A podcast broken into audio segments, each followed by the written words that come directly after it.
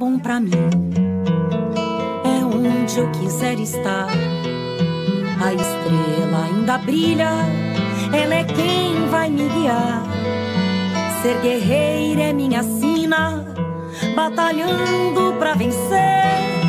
Tenho voz pra ser ouvida, tenho sonhos pra viver. Não vão mais conseguir me anular, me calar. Ninguém vai me impedir de cantar e lutar. Seja em casa, no campo, na rua ou na praça. Chega de mordaça, agora eu vou falar. Porque fazer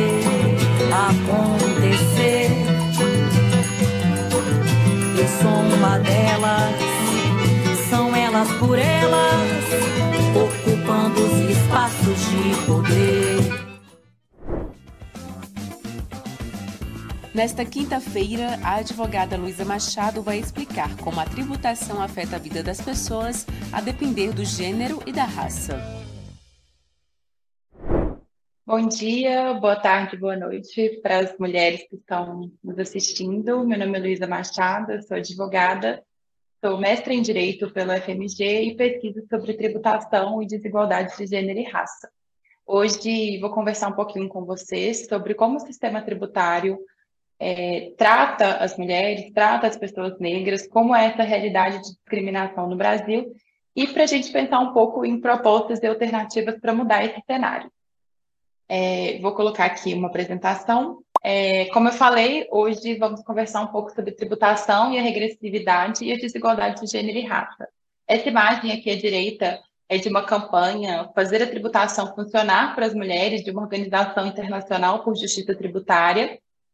É, e o debate que a gente vai fazer hoje, eu começo apresentando brevemente um pouco do que, que é o nosso sistema tributário, por que a gente paga tributos hoje no Brasil e em todos os sistemas do mundo, em todos os países do mundo. Bom, é, nós temos especificamente a nossa Constituição de 1988, que é a Constituição Cidadã, que garante diversos direitos é, para a população brasileira, garantiu a ampliação do, do acesso à saúde, da educação, à igualdade de gênero, à não discriminação de gênero e de raça, de origem, de religião. Bom, e para o Estado prestar essas políticas públicas, ele precisa ser financiado. Então, a tributação ela tem diferentes papéis, mas um papel é, principal da tributação é financiar o Estado, é prover a arrecadação do Estado. É, agora, o Estado precisa arrecadar, mas a gente precisa pensar também de onde, né? De onde o Estado vai arrecadar, de quem o Estado vai arrecadar. Então, a gente sabe que é, faz parte todos os sistemas do mundo pagar impostos, pagar tributos, isso financia o Estado, e a gente precisa pensar numa tributação que seja justa. Então, o nosso sistema tributário, é, ele, a nossa Constituição fez o nosso sistema tributário ser considerado progressivo, ou seja, quem tem mais tem que pagar mais impostos, pagar mais tributos, mas na prática a gente vai ver que não é isso que acontece no Brasil e em diversos países do mundo essa segunda tirinha, também da Gazetinha da Guanabara, é, apresenta esse cenário, assim. É, diversas pessoas, especialmente pessoas negras, apontando, está muito caro, está muito alto pagar impostos, e perguntar, não tem de onde mais tirar, eles falam aqui, não tem de onde mais tirar esse dinheiro. E essa garotinha aponta e fala, tem sim, tem que cobrar mais dele, de quem tem mais dinheiro, e que a gente vai ver aqui na apresentação que são hegemonicamente é, os homens brancos na nossa estrutura de renda. Bom, o que, que seria esse sistema tributário regressivo e progressivo? Então, é, como eu falei, o nosso sistema tributário, a nossa Constituição, o nosso modelo de justiça tributária diz que o sistema tem que ser progressivo, é, baseado na capacidade contributiva, que é quem ganha mais tem que pagar mais. Se a gente tributasse igual todo mundo, a gente sabe que se o tributo fosse 10% para quem ganha 100 reais, é um peso maior do que um tributo de 10% para quem ganha um milhão de reais. Essa fatia seria irrisória. Por isso a gente tem essas, por exemplo, do imposto de renda, as alíquotas progressivas, ou seja, conforme a renda vai subindo, é, a alíquota de imposto, o tanto que se paga, também vai subindo. Então, com o imposto regressivo, quem ganha mais paga uma porcentagem menor de imposto. Com o imposto progressivo, que é o cenário que a gente busca alcançar, quem ganha mais paga uma porcentagem maior de imposto. E isso é um pilar da justiça tributária. Bom, trazendo também aqui em números esse estudo que demonstra é, o tamanho da discrepância. Então, a gente tem aqui, entre os 10% mais pobres do Brasil, é, eles pagam cerca de 26,4% de tributos, ou seja, tudo que se ganha, 26,4% é destinado ao pagamento de tributos. Quando a gente olha os 10% mais ricos, esse valor é menor, esse percentual é menor. Então, entre os 10% mais ricos, é, 19,2% é destinado para pagar esses tributos. E por que, que isso acontece? A gente tem aqui em verde que são os impostos indiretos, ou seja, aqueles impostos sobre o consumo. É, o imposto que está no arroz, o imposto que está no feijão, o imposto que está é, na energia, por exemplo. E a gente tem em azul aqui os impostos diretos, que são aqueles sobre é, a pessoa, sobre renda e sobre patrimônio. Então, é o IPTU, é o IPVA, é o imposto de renda. E o que acontece no Brasil é que, apesar da gente ter essa progressividade nos impostos diretos, ou seja, eles vão aumentando ao longo das faixas de renda, dos mais pobres para os mais ricos, eles são pouco progressivos. Então, no Brasil, a gente tributa pouco renda e patrimônio, é, essa tributação é pouco progressiva, e por isso a gente tem que ela não consegue reverter tamanha regressividade da tributação do consumo, que é essa em verde que faz com que a maior parte da renda das pessoas mais pobres seja destinada ao pagamento de tributo. Bom, mas a gente já sabe que a tributação é, brasileira ela é regressiva, que ela cobra mais dos mais pobres, que ela é injusta por isso, mas a gente precisa adicionar alguns elementos nessa, nessa discussão. E principalmente porque a gente precisa olhar para essas desigualdades para além do elemento de classe. Então, a gente viu que a gente analisou sobre as faixas de rendimento, sobre as classes sociais brasileiras, mas a gente precisa perguntar quem são os mais pobres e quem são os mais ricos da pirâmide de renda brasileira. Bom, esse aqui é um outro estudo que apresenta também as desigualdades por gênero e raça, a desigualdade de renda por gênero e raça no Brasil. Quando a gente vê aqui os 10% mais pobres, aqueles que pagam mais tributos no Brasil, quem são eles? São 11% de homens brancos e 42% de mulheres negras. Quando a gente vê quem são os 10% mais ricos, essa proporção se inverte. A gente tem 42% de homens brancos e 10% de mulheres negras. A gente vê que a participação dos homens brancos nessa, nessa pirâmide né, de renda ela vai crescendo conforme a renda vai crescendo. E a participação de mulheres negras vai caindo conforme a renda vai crescendo. É, isso é consequência justamente do Brasil ser calcado nesse sistema patriarcal e escravo, escravocrata, perdão, e nesse sistema escravocrata que tanto dominou e ainda tem consequências na nossa sociedade. Qual que é a consequência, então, quando a gente analisa esses dois estudos? A carga tributária total incidente sobre os 10% mais pobres, então, o que os 10% mais pobres pagam de imposto é 26,4%. E esses 10% mais pobres são compostos hegemonicamente de mulheres negras. Os 10% mais ricos, de outro lado, pagam menos imposto que os mais pobres, e eles são compostos hegemonicamente de homens brancos. Essa é a primeira constatação que a gente tem que ter do nosso sistema tributário. Ele acentua as desigualdades não só de renda, mas também de gênero e raça. É, Para além disso, acho que a gente precisa tentar buscar também quais são os outros lugares onde a gente pode encontrar essa discriminação de gênero na, tributa na tributação e na economia. Então, diversas autoras aqui, a gente tem exemplos aqui que é, pesquisaram ao longo das últimas décadas, criticando essa suposta neutralidade na discussão econômica e na discussão tributária. Dizer que a economia é neutra, que a tributação é neutra, na verdade, é, é uma teoria, é um viés que beneficia os homens, que oculta a discriminação de gênero e que também oculta a discriminação racial que existe na tributação. É, além disso, nos últimos anos, queria ressaltar também que a maior parte dos países pesquisados pela OCDE já fez reformas tributárias para reduzir a desigualdade de gênero, é, e o Brasil não é um deles. Nós estamos atrasados quando comparados ao resto do mundo e também aos países da América Latina e os países do Sul, é, da América do Sul, nessas reformas para diminuir esses vieses de gênero na tributação. E nós veremos aqui é, mais desses viés. Bom, é, para isso, eu acho que para a gente pesquisar e entender quais são os outros viés, onde que a gente encontra mais essa discriminação de gênero na tributação. A gente precisa investigar a divisão sexual do trabalho e o trabalho não remunerado que as mulheres desempenham e como que isso está relacionado à tributação.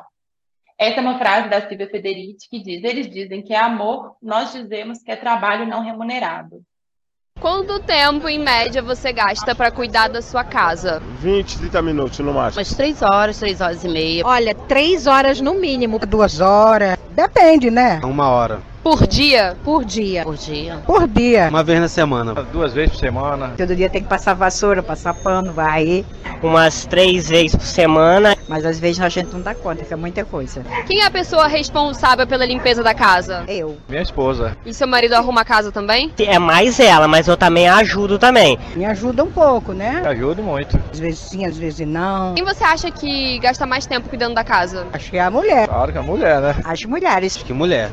Por quê? Porque às vezes você pede para lavar a louça, eles acham que se lavar a louça vai cair a mão. Tipo a formiga, faz de formigueira é dom da mulher. Muitas delas vivem mais em casa, né? Não tem mais tempo de cuidar, né? Não, não tenho muito tempo, mas eu levo uma hora, duas horas, três horas para arrumar minha casa. Eu sou machista, né? É um machismo, mas já é da mulher mesmo. É, mesmo ela tendo uma profissão, a mulher ainda não tem o espaço dela totalmente conquistado aí nessa sociedade machista. Que eu sou mais detalhista do que a gente, assim, para limpar algumas coisas assim, demora mais. A mulher mais é caprichosa. Pede para passar uma roupa, eles não gostam. Querendo ou não, ela ainda é a dona de casa. O homem já é criado para guerra. O homem demora menos que o homem faz de qualquer maneira, entendeu?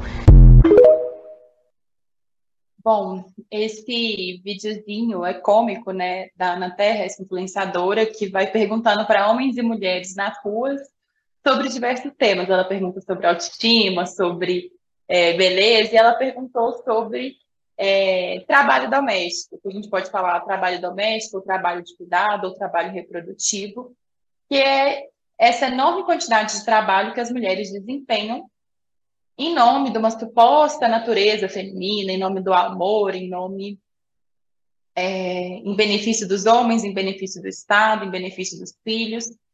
E essa enorme quantidade de trabalho não é remunerada, não é reconhecida e não é valorizada. Bom, então, a divisão sexual do trabalho, é, brevemente, ela vai ser baseada em dois princípios, que é o princípio da divisão e é o princípio da hierarquização. Então, existe uma é, nesse modelo social de divisão do trabalho, modelo social através dessa divisão sexual, é, há uma divisão do que é considerado trabalho de homem e o que é considerado trabalho de mulher. E é uma hierarquização. O trabalho de homem, o trabalho produtivo, remunerado, vale mais do que o trabalho de mulher, que é improdutivo e não é remunerado. É, qual que é a consequência disso? Então, as mulheres desempenham cerca de 22 horas semanais em trabalho doméstico de cuidado, é uma dupla jornada de trabalho, enquanto os homens desempenham apenas 11 horas semanais de trabalho doméstico de cuidado, ou seja, as mulheres gastam o dobro de horas semanais que os homens. É, e é importante dizer isso porque é, existe uma, uma, uma, frase também sobre esse tema que é muito interessante, que é, diz que Marx é, era, foi muito feliz em suas análises sobre o capitalismo e sobre a exploração da classe trabalhadora. Mas ele esqueceu de analisar quem forma esses trabalhadores. Os trabalhadores eles não chegam prontos nas fábricas, é, prontos para trabalhar. Eles é, foram cuidados, alguém fez o almoço dele, alguém fez a refeição dele, alguém cuidou dele quando ele estava doente. É, ele foi, alguém pariu e gestou esses trabalhadores. Então, essa enorme quantidade de, de trabalho que é desempenhado é o que sustenta o capitalismo. É, é, são esses trabalhos reprodutivos que sustentam o trabalho produtivo, que sustentam o capitalismo. Acho que é importante a gente fazer esse pequeno adendo é, sobre o tema. É, também mais um pouco de dados sobre isso, né? A, essa quantidade enorme de trabalho que as mulheres desempenham, isso tem também uma diferença na questão racial, então, é, as mulheres que são pretas ou pardas, desculpa, as mulheres que são pretas ou pardas gastam 22 horas semanais em trabalho é, doméstico e de cuidado, enquanto as mulheres brancas 20,7. Para os homens, quase não há diferença é, entre os homens brancos e os homens negros. Já quando a gente analisa a questão de classe, é onde a gente vê a maior diferença para as mulheres. Então, as mulheres com maiores rendimentos gastam 18 horas semanais, enquanto as mulheres com menores rendimentos gastam 24 horas semanais. Novamente, entre os homens não há diferença. Então, é, pouco importa se o homem é rico, se ele é pobre, se ele é branco, se ele é negro. Inclusive, como a gente vê aqui, pouco importa se o homem está empregado ou desempregado. Eles continuam trabalhando essa média de 11 horas semanais, enquanto para as mulheres é, pode passar de 18 para 24 horas semanais. Sempre as mulheres é que estão é, responsabilizadas socialmente por esse trabalho. É importante a gente reiterar que é um trabalho. Bom, qual é a consequência disso e por que a gente está falando disso sobre, sobre tributação, né? No tema de tributação. A divisão sexual do trabalho ela vai ter consequências também nos gastos familiares. Aquele vídeo é, mostrou um pouco isso. As mulheres elas são as responsáveis pelo lar e elas também são responsáveis pelos principais gastos dos lares. Quando a gente vê aqui essa, essa tabela, é, a gente consegue enxergar os lares chefiados por mulheres, eles gastam mais na subsistência, na sobrevivência da família. Eles gastam mais em alimentação, aluguel, água, energia, higiene, saúde, medicamentos enquanto os lares chefiados por homens gastam mais em aquisição de veículos, em imóveis, ou seja, em propriedade, em acúmulo de bens. Quando a gente olha esse dado é, de forma interseccional, analisado por gênero e raça, a gente comparando uma família chefiada por uma mulher negra com uma família chefiada por um homem branco, essa discrepância aumenta, essa discrepância aumenta. É, a família chefiada por uma mulher negra gasta 36% mais em alimentação, 40% mais em medicamentos, 76% menos em aquisição de imóvel, casa, e 43% menos em aquisição de veículos do que uma família chefiada por um homem branco. E aí, o que, que a gente. Como que a gente é, relaciona isso com a tributação? Como a gente viu, o Brasil tributa muito mais o consumo, ou seja, tributa muito mais justamente esses bens que são mais consumidos pelas mulheres, que são é, alimentação, medicamento, é, água, energia, do que tributa é, sobre patrimônio e renda. A tributação aqui com relação a, a, isso aqui é a arrecadação do Estado com relação a cada é, tributo. Ou seja, é, o Estado pouco arrecada na tributação de patrimônio, pouco arrecada com relação à renda, quando comparado à tributação sobre o consumo. Então, o modelo tributário brasileiro, novamente, ele prejudica as mulheres, especialmente as mulheres negras, porque ele tributa mais o consumo do que a renda e patrimônio. E aí, a pergunta, a tributação brasileira, ela discrimina as mulheres? A gente tem visto alguns indícios que sim é, o modelo tributário brasileiro discrimina as mulheres, a regressividade tributária brasileira discrimina as mulheres. Isso tudo é acentuado pela questão racial, então tem um efeito maior sobre as mulheres negras. E aí, é, durante a minha pesquisa, eu pesquisei sobre as alíquotas de alguns produtos, ou seja, qual é o valor, a quantidade de imposto, de tributo que tem determinados produtos. E o resultado é essa discrepância entre os produtos femininos e masculinos. A gente tem aqui primeiro E a tributação sobre pílulas anticoncepcionais e o DIU hormonal é de 30%, enquanto a tributação sobre a camisinha masculina é de 9%, ou seja, é mais que três vezes maior a tributação sobre o método contraceptivo feminino do que o masculino. É, os absorventes menstruais também têm uma tributação de quase 30%, 27,25%. Quando a gente compara o Viagra, que é um produto ligado à disfunção erétil dos homens, ele é menos tributado que os absorventes femininos, no modelo tributário atual é, os produtos ligados ao trabalho de cuidado, que a gente viu que são desempenhados hegemonicamente pelas mulheres. As pomadas para prevenir assaduras, elas têm uma tributação de 37%, enquanto as ceras automotivas, cera lustra-carro, tem uma tributação menor de 33%. E a gente faz essa comparação porque esses dois produtos estão no mesmo grupo tributário, que é o grupo ceras e pomadas. É, Outro produto, o protetor de mamilos para amamentação, tem uma tributação de 33%, que é a mesma do pote de água para cães. É, estão no mesmo grupo tributário e tem essa mesma tributação, sendo que o protetor de mamilos para amamentação é um produto essencial. Então, a nossa Constituição, ela tem vários princípios tributários, princípios em prol da justiça tributária. E, além da progressividade, da capacidade contributiva, a gente tem que a tributação do consumo ela deve ser graduada de acordo com a essencialidade do produto, ou seja, quanto mais essencial é um produto, menos ele deve ser tributado. Então, o arroz deve ser menos tributado, o feijão deve ser menos tributado, os absorventes deveriam ser pouco tributados ou não ser tributados. Também o protetor de mamilos para amamentação deveria ser pouco tributado porque é um produto essencial diferente do pote de água para cães, que, de acordo com a nossa Constituição, não é considerado um produto essencial. Por fim, outra discrepância é, gigantesca. A bomba de amamentação, ela tem uma tributação de 27%, que é um produto essencial para as mães no processo de amamentação. É, é uma tributação quase três vezes maior do que a bomba para encher pneu de carro estão no, as duas, os dois produtos estão no mesmo grupo tributário, que é o grupo de bombas. É, a bomba de amamentação é um produto essencial e a bomba para encher pneu de carro não é essencial. É, e tem uma tributação muito menor. E a gente viu também que homens é, têm muito mais carros, têm muito mais carro do que as mulheres.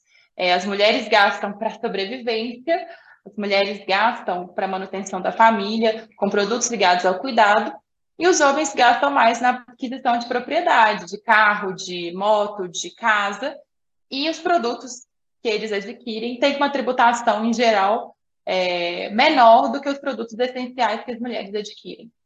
Bom, então, concluindo o que foi apresentado, existem vieses de gênero e raça na tributação brasileira, no nosso sistema tributário. O primeiro deles, como a gente viu, é a regressividade total da tributação afeta mais as pessoas negras e, em maior medida, as mulheres negras. Também o modelo tributário brasileiro também prejudica as mulheres e acentuadamente as mulheres negras, porque onera mais o consumo e pouco tributa renda e patrimônio. Por fim, é, a gente viu que existe uma discriminação de gênero na tributação sobre os produtos relativos ao cuidado e também os produtos relativos à fisiologia feminina. É, bom, e a reforma tributária? A gente está agora é, tendo a discussão da reforma tributária sobre o consumo e posteriormente sobre a renda, que são as oportunidades da gente reduzir essas desigualdades de renda, gênero e raça. Bom, essas foram algumas das sugestões que foram enviadas é, para a bancada feminina do Congresso, que contou com o apoio, inclusive, da Secretaria Nacional de Mulheres do PT, que a gente muito agradece pelo apoio e também de diversos movimentos sociais, organizações, da Oxfam, por exemplo. E foram três propostas, foram algumas propostas, eu vou destacar algumas. A primeira era a inclusão dentro dos produtos que podem ter alíquota reduzida ou até alíquota zero, é, a inclusão dos produtos de higiene menstrual e ligados à economia do cuidado.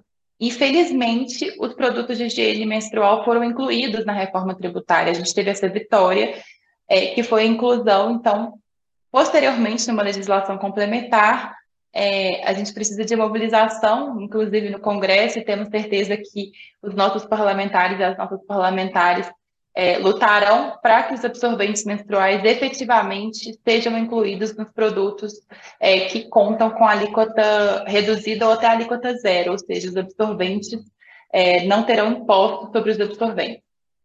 Outras sugestões que foram feitas e que são importantes para a gente pensar é, em como reduzir essas discriminações de gênero e raça é pensar nesses critérios, por exemplo, essa foi uma proposição, essa proposta 2, que toda instituição, majoração ou redução de tributos deveria considerar uma avaliação de impacto sobre gênero e raça. É, temas para serem disciplinados numa legislação ordinária, mas é uma proposição é, super interessante para que toda política tributária pensasse nos impactos sobre gênero e raça.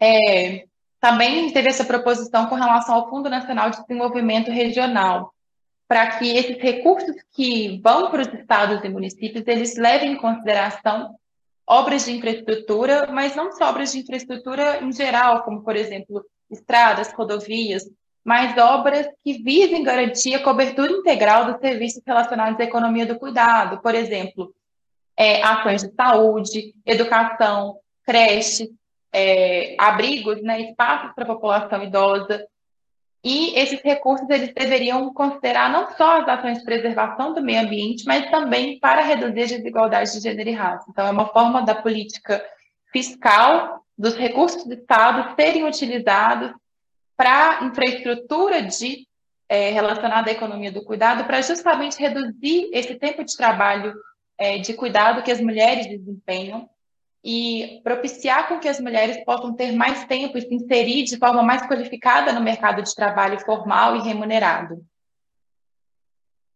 Bom, para concluir, a tributação ela não é neutra. As escolhas de quais bases tributar, de o que tributar e quanto tributar têm impactos específicos sobre mulheres, pessoas negras e suas interseccionalidades. Espero que essa aula tenha sido positiva para vocês. Agradeço o espaço, agradeço a Secretaria Nacional de Mulheres do PT e fico à disposição para tirar dúvidas e continuar o debate. Obrigada. Na aula desta quinta-feira, a advogada Luísa Machado falou como a tributação impacta na vida das pessoas, dependendo do seu gênero e da sua raça. TV Elas por Elas Formação vai ao ar de segunda a sexta-feira, sempre às 4 horas da tarde, aqui na TVPT. Reveja esta e outras aulas na playlist TV Elas por Elas Formação, no canal da TV PT no YouTube ou em formato de podcast no Spotify.